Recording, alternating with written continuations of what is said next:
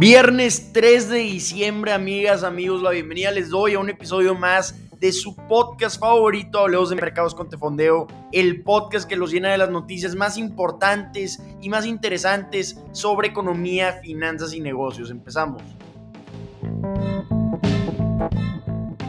Como siempre, empezamos hablando de qué está sucediendo en los mercados el día de hoy. Tenemos mercados pintados de rojo, que ya se termine esto, por favor. Tanto los accionarios como los de criptomonedas los tenemos pintados de rojo el día de hoy. Si vemos cómo se ha comportado en los últimos 30 días, tanto el Dow Jones como el SP 500 y el Nasdaq ya llevan una caída de 5%. Yéndonos al mercado de criptomonedas, en las últimas 24 horas Bitcoin ha caído un 2.5%, se encuentra en los 55 mil dólares, tenemos a Ethereum cayendo 3% en las últimas 24 horas también, y el día de hoy tenemos al índice Dow Jones cayendo más de 100 puntos, cayendo un 0.4%, al índice S&P 500 cayendo 1.10% y sorprendentemente al Nasdaq cayendo un 2.5%.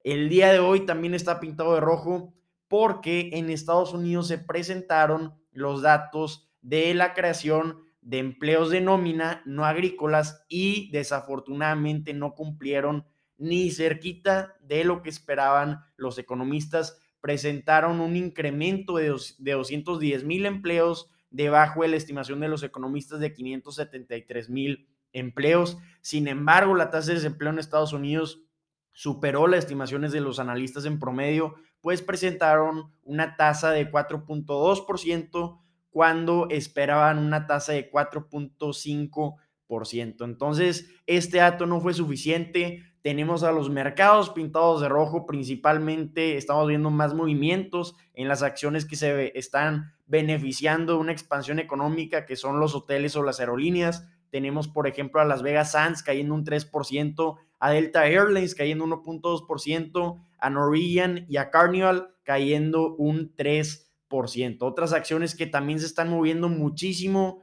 el día de hoy son DocuSign, presentó una estimación de, del año de ventas muy por debajo de lo que esperaban los analistas. Presentó estimaciones de ventas para el cuarto trimestre entre 557 millones de dólares y 563 millones de dólares, cuando los analistas en promedio esperaban ingresos de 573 millones de dólares y esto provocó una caída en las acciones de DocuSign de 40%.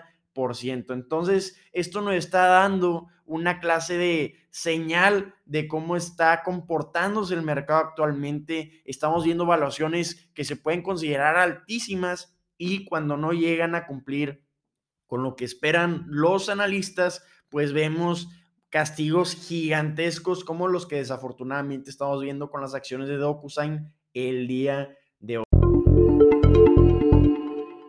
Otra acción que está con los ojos de los inversionistas bien puestos en ella, pues está cayendo casi un 7% el día de hoy, es Tesla. Pues se reveló que ayer jueves 2 de diciembre Elon Musk vendió más de 934 mil acciones de Tesla esto se evalúa en un poco más de mil millones de dólares. Elon Musk con su estrategia de venta de acciones de Tesla ya sobrepasó los 10 mil millones de dólares de acciones de Tesla vendidas. Sin embargo, la capitalización de mercado de Tesla sigue por encima de un billón de dólares. Entonces es increíble ver cómo consienten los inversionistas a esta empresa. Desde que Elon Musk anunció este plan de venta de acciones de Tesla en Twitter han caído 11% las acciones, comenzó a vender sus acciones el 8 de noviembre, pero lo habían planeado desde casi un mes antes, dos meses antes, pues el 14 de septiembre desarrollaron una estrategia en la que iban a ejercer algunas de sus 23 millones de opciones sobre acciones que vencen en agosto de 2022. Esto es con el fin de cumplir obligaciones de retención fiscal entonces es interesantísimo ver cómo el director ejecutivo sigue constantemente vendiendo sus acciones de la empresa y el mercado tiene por encima aún la capitalización de mercado de Tesla en un billón de dólares. Vámonos con noticias de drama de adeveras. Es increíble esta noticia. En mi opinión, los inversionistas están sobre reaccionando tumbaron un 16% la acción de esta empresa el día hoy, después de que ayer jueves anunciara que planea retirar sus acciones de la Bolsa de Nueva York para llevárselas a la Bolsa de Hong Kong. La empresa de la cual estamos hablando es Didi y sí, confirmamos que Didi ayer anunció que planean retirar sus acciones de la Bolsa de Nueva York. No dieron ninguna justificación. Los inversionistas luego, luego mandaron el precio de la acción de Didi a 6.5 dólares. Es importante ver que en la oferta pública inicial Didi estaba a 14 dólares por acción. Entonces, muy por debajo el día de hoy el precio de la acción de Didi de su oferta pública inicial. Se metió en muchísimos problemas por esta oferta pública con el gobierno chino, le cayeron auditorías, le cayeron nuevos protocolos de seguridad de datos, eliminaron su aplicación de las tiendas de aplicaciones chinas. Entonces Didi ha estado castigadísima. Hemos visto un muy mal desempeño en sus acciones desde que hicieron esta oferta pública inicial. Entonces, probablemente es el motivo por el cual Didi esté tomando esta decisión de retirar sus acciones de la bolsa de Nueva York porque ya no quiere más problemas. Entonces, este es el motivo probablemente por el cual estemos viendo esta edición. Ahora vámonos con la carnita, con lo que podemos aprender de esta noticia que es qué pasa cuando una empresa quiere retirar sus acciones para llevárselas a otra bolsa. Entonces Didi ha estado buscando propuestas de los bancos de inversión de cómo llevar a cabo este plan que tienen y la solución más limpia y que probablemente tome la empresa es hacer una oferta pública inicial en la bolsa de Hong Kong para con ese capital adquirido recomprar las acciones que tiene la bolsa de Nueva York. El único problema de eso es que estaría cotizando tanto en la bolsa de Nueva York como en la bolsa de Hong Kong al mismo tiempo por un buen rato, entonces probablemente eso no le guste a muchos. Otra opción que tiene Didi, pero es más costosa y no creo que la lleven a cabo, es la de hacer una licitación con los accionistas actuales. Es, hacer, es decir, hacer un consorcio de licitaciones en las que se incluya a los principales accionistas de Didi, en los que van a estar ofertando acciones de las cuales aún no son dueños entonces, esto pues es una opción más costosa y no la podrían llevar a cabo porque considerando la capitalización de mercado de Didi de casi 38 mil millones de dólares, los requisitos de financiamiento ascenderían a miles de millones de dólares y se le tendría que pagar una prima a los accionistas vendedores. Entonces, probablemente la opción que lleven a cabo es la de hacer una oferta pública inicial en Hong Kong para recomprar las acciones en Nueva York. El regulador chino le, dio a Didi para retirar sus acciones de la Bolsa de Valores de Nueva York hasta la primera mitad de 2022. Entonces vamos a darle seguimiento definitivamente a esta noticia, pues es una noticia interesantísima y vamos a ver si se llegan a recuperar las acciones de Didi. El día de hoy llegaron a un mínimo histórico esta empresa con sus acciones. Vamos a ver qué sucede. Es interesantísimo, ya saben que nos encanta platicar de las dinámicas del mercado, de cómo cambia el mercado día a día, de cuáles son las estrategias que siguen los inversionistas, cuáles son las estrategias que siguen las empresas para llamar la atención de los inversionistas, cómo los fondos de pensiones cambian sus demandas para determinar en qué van a invertir y en qué no van a invertir.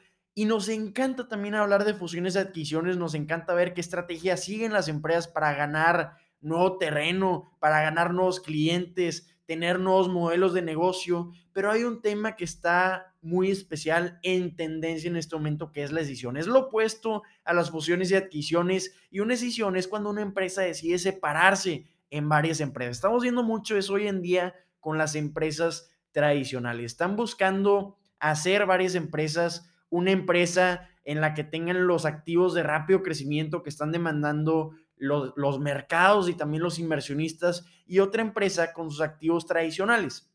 ¿Qué logran con esto? Pues mejores valuaciones y menor costo de capital. Eso lo estamos viendo con Merck, lo estamos viendo con General Electric y con muchísimas otras empresas, pero lo estamos viendo en este momento por iniciar en la industria energética. Lo estamos viendo especialmente en Europa. Y esto viene después de que inversionistas muy importantes hayan dicho y han tomado acciones para separarse de las empresas contaminantes que muchos los ven como aquellas de combustibles fósiles como Shell, Exxon, Enispa, entre muchos otros. Estamos viendo, por ejemplo, un fondo de pensiones holandés decir que ya no quiere invertir en este tipo de activos. Vendió en septiembre 250 millones de, de euros, que son equivalentes a 283 millones de dólares de acciones de combustibles fósiles. También vimos a la Fundación Ford decir que planea poner fin a sus inversiones en combustibles fósiles. Entonces, las empresas energéticas están buscando adaptarse a estas demandas de los inversionistas y un ejemplo muy interesante es el de Enispa, que es un gigante petrolero europeo que tiene activos de energía sustentable y activos de combustibles fósiles. Sin embargo, si vemos su evaluación, a pesar de que tiene una muy buena participación en energía sustentable, podemos ver que está evaluada el día de hoy a 3.5 veces sus utilidades esperadas. Si comparamos esta evaluación con la de sus competidores de activos de energía sustentables, podemos ver a Nextera, por ejemplo, este estadounidense, valuado de 16 veces sus utilidades esperadas. Entonces hay una gran diferencia entre estas evaluaciones y Enispa quiere cambiar eso y va a llevar a cabo el año que entra una oferta pública inicial donde va a escindir una participación minoritaria de su negocio minorista de energías renovables. Entonces, con esto busca tener menores costos de capital, también incrementar su evaluación de activos de rápido crecimiento y tenemos a muchísimos otros ejemplos como la española Repsol está buscando dividir sus activos de bajas emisiones de carbono y los tradicionales van a tomar esa decisión el año que entra, pero así como hay empresas que están buscando llevar a cabo decisiones, hay empresas que no están de acuerdo con eso y un ejemplo es Royal Dutch Shell, ha estado presionadísima por Third Point para llevar a cabo una ruptura de la empresa con activos de energías renovables y activos tradicionales y esto, Third Point, es con el motivo de retener y atraer a los inversionistas, como ya habíamos comentado. Sin embargo, Shell ha estado defendiéndose diciendo que necesita sus activos de petróleo y gas para financiar sus inversiones en energía con bajas emisiones de carbono. Entonces, estamos viendo algunos buscar decisiones, algunos buscan quedarse como están actualmente, nada más que llevar a cabo todo como una empresa conjunta. Entonces, vamos a ver quién tiene la razón, vamos a ver qué es lo importante, si tener valuaciones altas o no tener problemas al financiar sus nuevos proyectos.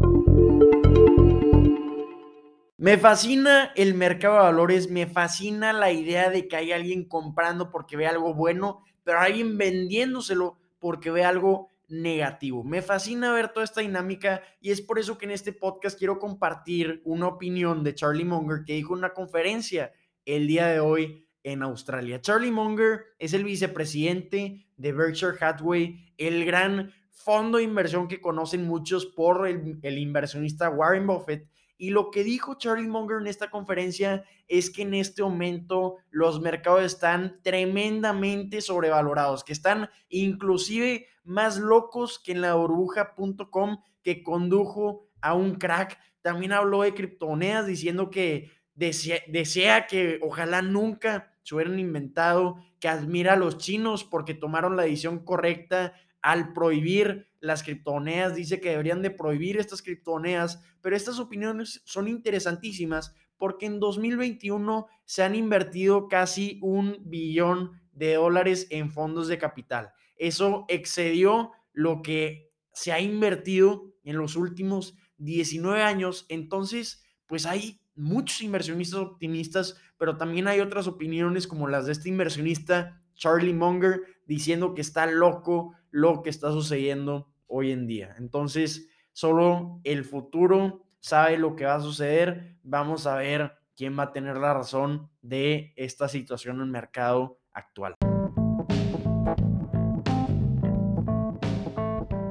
Estimadísimas amigas, estimadísimos amigos, estas son las noticias que tienen que saber el día de hoy. Si les pareció interesante, estuvo interesante el episodio de hoy, los invito a compartirlo. Agradecemos muchísimo siempre que comparten nuestro contenido. Si quieren platicar, recuerden que estamos disponibles en Instagram como arroba tefondeo. Mándenos ahí su mensajito. Ánimo, espero que tengan un excelente fin de semana y nos vemos.